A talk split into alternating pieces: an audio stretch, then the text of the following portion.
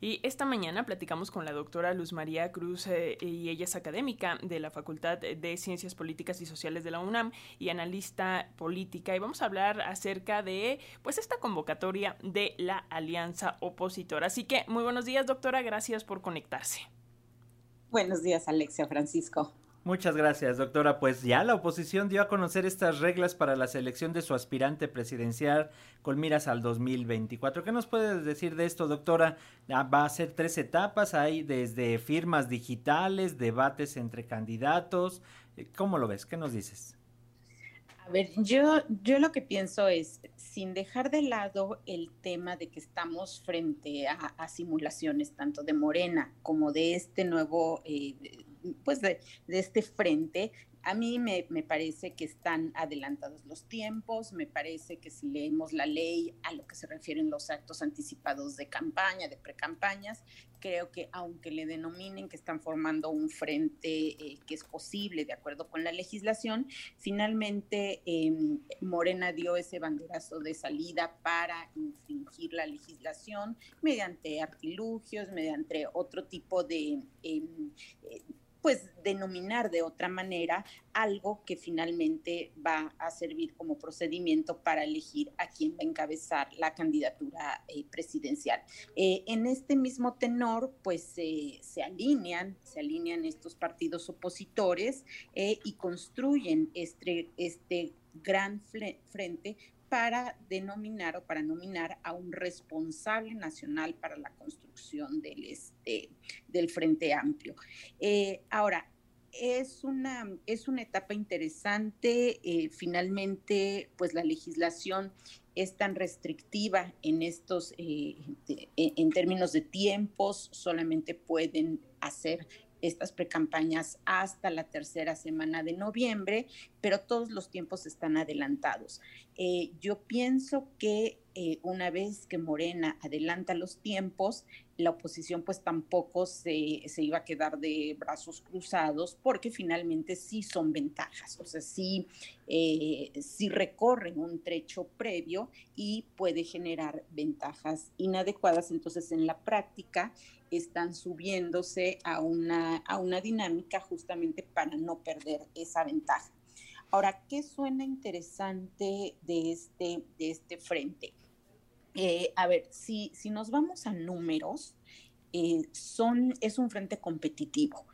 Eh, si revisamos los resultados de las elecciones de diputados por cada fuerza política del 2021, la misma de presidencia del 2018, sobre todo la de diputados de 2021, es muy ilustrativo ver cómo las fuerzas políticas ahora que se, que se coaligan, PAN, PRI, PRD, sumaron en 2021 39% de, eh, de los votos y Morena, PBM y PT también 39%. Entonces, en términos de, de fuerzas políticas, me parece que están muy parejos y sí puede representar una, una contienda interesante y disputada.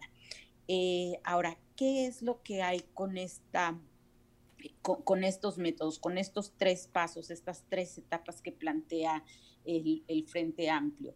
Hay cosas interesantes. A mí no me termina de gustar esto de las firmas. Me parece que es una camisa de fuerza que se, que se impusieron. Eh, dicen que van a abrir una plataforma que pueda registrar hasta un total de 200 mil firmas.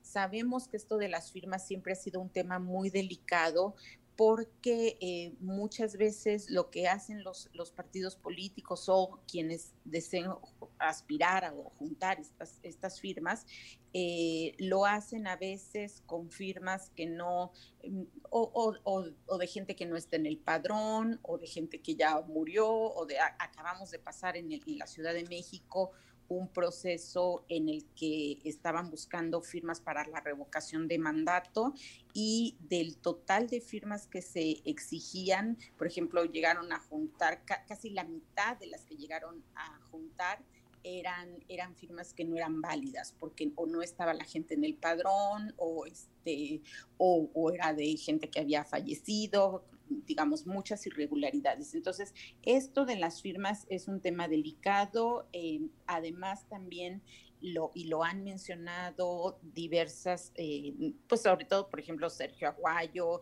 eh, o gente que ha estado ahí metida en el proceso, cómo esto, del, esto de las firmas es un tema también importante porque las estructuras que tienen los partidos son, son estructuras que facilitan la consecución de estas firmas, ¿no? Si, si, tenemos una estructura, por ejemplo, pensando en el PRI, ¿no? Más con, con, un sistema más, más eh, clientelar, con, eh, puede fácilmente cualquiera de sus candidatos recolectar estas firmas. Si estamos hablando de que les interesa también abrir los espacios a la ciudadanía, es complicado para una persona ciudadana juntar este número de firmas si no tiene la, estructura partidista. Entonces, yo de entrada en el tema de las firmas tengo mis serias dudas. Me parece que es un, eh, que es un método muy restrictivo y que justamente ahorita lo que se debería buscar pues es un, eh, ampliar, ampliar los espacios de, participación.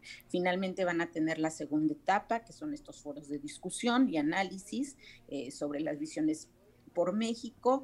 Entiendo que estos foros tampoco van a ser de, confrontación, eh, sino van a ser de planteamientos. Eso también sería interesante ver cómo los van a definir. A mí como ciudadana sí me gustaría escuchar confrontación, eh, qué es lo que piensan unos, qué es lo que piensan otros sobre ciertos puntos, eh, pero bueno, no, no sabemos todavía bien cómo los van a definir. Em, los estudios de opinión pública que están planteando en la segunda etapa y en la tercera etapa es parte de lo que van a, eh, van a tomar como decisiones. Em, al final las, van a ser una suerte de elecciones primarias, esos comicios van a valer el 50% y los sondeos de opinión pública el otro 50% para ver quién tiene las mejores posibilidades de representar o de erigirse como responsable nacional de este, de este frente.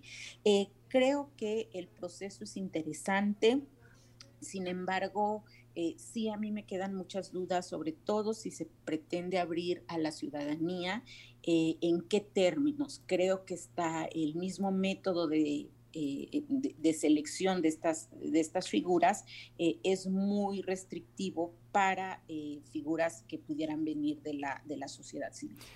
Doctora, con este panorama, em, digamos, ese, existe el riesgo de que haya una ruptura en, entre la oposición una vez que sea elegida la persona que contienda contra Morena en esta elección presidencial del 2024, porque de entrada, o sea, ya el presidente Andrés Manuel López Obrador, pues ya deslegitimó este proceso, dijo que es pura simulación y también a final de cuentas eh, eso pesa para mucha gente. A ver, eh, eh, yo creo que está en su papel decirlo. Por supuesto que a él no le conviene, ni a Morena le conviene que, se, que se junten estas fuerzas. finalmente, en, términos de, votación, más o menos aportarían lo mismo que trae, que trae Morena. Entonces, por supuesto que no, no le conviene. Sí, sí constituye una amenaza eh, y, bueno, y en, este, y en este sentido, también me parece importante mencionar que eh, hay que ver también cómo juega Movimiento Ciudadano. Ahí hay algo que no, que no hemos mencionado. Movimiento Ciudadano también ha crecido eh, de la elección del, del 2018 a la del 21, ha crecido en preferencias y sí pudiera ser el fiel de la balanza. Si puede haber una ruptura o no adentro, pues eso siempre es un riesgo siempre, eh, siempre este tipo de, de por eso tienen que pulir muy bien los, el mecanismo, por eso tienen que tener muy claro qué sí se va a valer, qué no, en qué momento se, se va a hacer, eh, que este, digamos, quiénes van, quiénes van a poder eh, llegar, que las encuestas sean transparentes. Digamos, creo que ahí sí tienen un reto muy importante de, de transparencia justamente para no, eh, para no generar algún, eh, eh, pues, pues alguna ruptura que finalmente con una ruptura sí implicaría, a mi juicio, ya la imposibilidad de contender contra, contra Morena, porque ninguno de los partidos por sí solo cuenta con los, los votos suficientes para poder contender contra Morena.